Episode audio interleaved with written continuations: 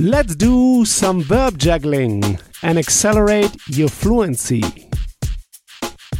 Aufhalten is to keep back or to hold back. Aufhalten. Halten is to hold. Halten. Aufhalten, to hold back or to keep back. How would you say, I keep back? Ich halte auf. You see, it's a separable verb. Auf is a prefix that is separated and kicked to the end. Ich halte auf.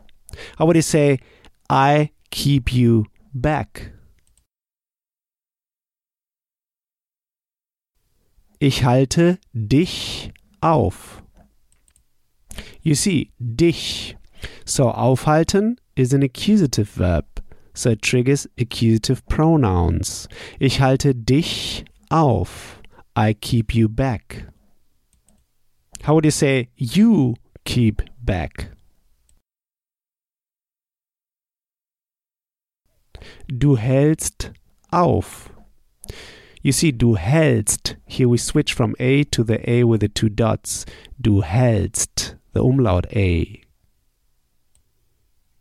This will oftentimes happen with irregular verbs, that they switch from A to Ä in the second and third person singular. Du hältst auf. You keep back. How would you say, you keep me back? Du hältst mich auf. How would you say, with what am I keeping you back? Womit halte ich dich auf? So you see, we, we ask in German, womit, with what, what with. We say womit. We use the word wo in combination with mit, womit. So wo is actually where.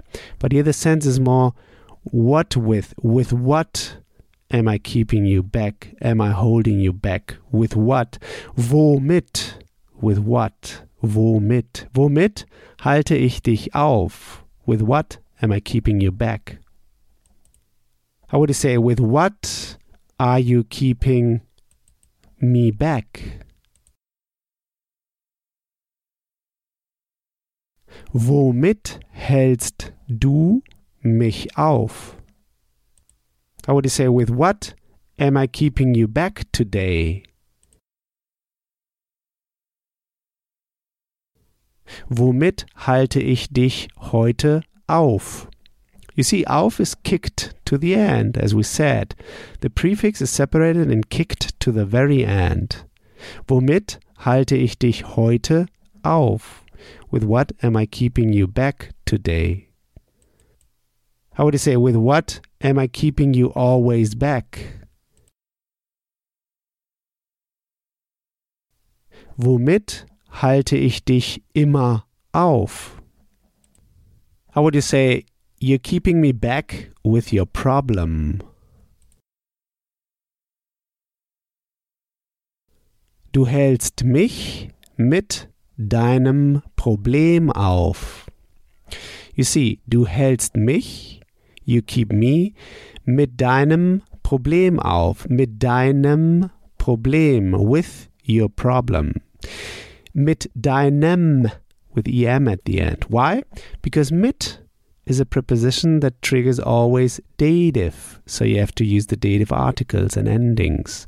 Das Problem, actually neuter, in dative becomes dem Problem. The neuter dative article is dem with an em. So we say mit deinem Problem, with your problem. Du hältst mich mit deinem Problem auf. You're keeping me back with your problem. How would you say, I keep you back with my problem? Ich halte dich mit meinem Problem auf. How would you say you're keeping me back with your problems? Du hältst mich mit deinen Problemen auf. You see, for the plural, problems, your problems, with your problems, mit deinen Problemen. The dative plural article is den with en. And in the dative plural, keep in mind that we add also an additional n to the nouns. So mit deinen Problemen, n at the end, mit deinen Problemen, with your problems. Du hältst mich mit deinen Problemen auf. You're holding me back with your problems.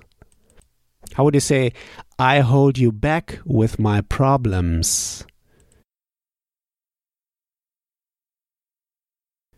Ich halte dich mit meinen Problemen auf. How would you say, I'm holding you back? Sorry, how would you say, I always hold you back with my problems? Ich halte dich immer mit meinen Problemen auf. How would you say, you always hold me back with your problems? Du hältst mich immer mit deinen Problemen auf. Great! Next time we'll go through the verb verlieren, to lose. Verlieren, to lose. Like when you say, I lost my keys.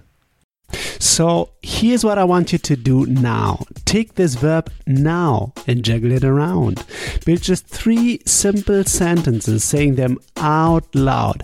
Just three simple sentences. This will take you just one minute. In the next episode, you'll hear my take on this verb. So talk to you soon. Bis bald. If you want to get the script and translation of the key sample sentences I use in each podcast lesson, just head over to herrprofessor.com slash podcast and sign up to my newsletter at the top of the page. And in order to receive my emails, make sure to confirm your subscription in the first email I sent you. In each email, I will add the link to the podcast lesson and all the key sample sentences I use. Talk to you soon. Bis bald.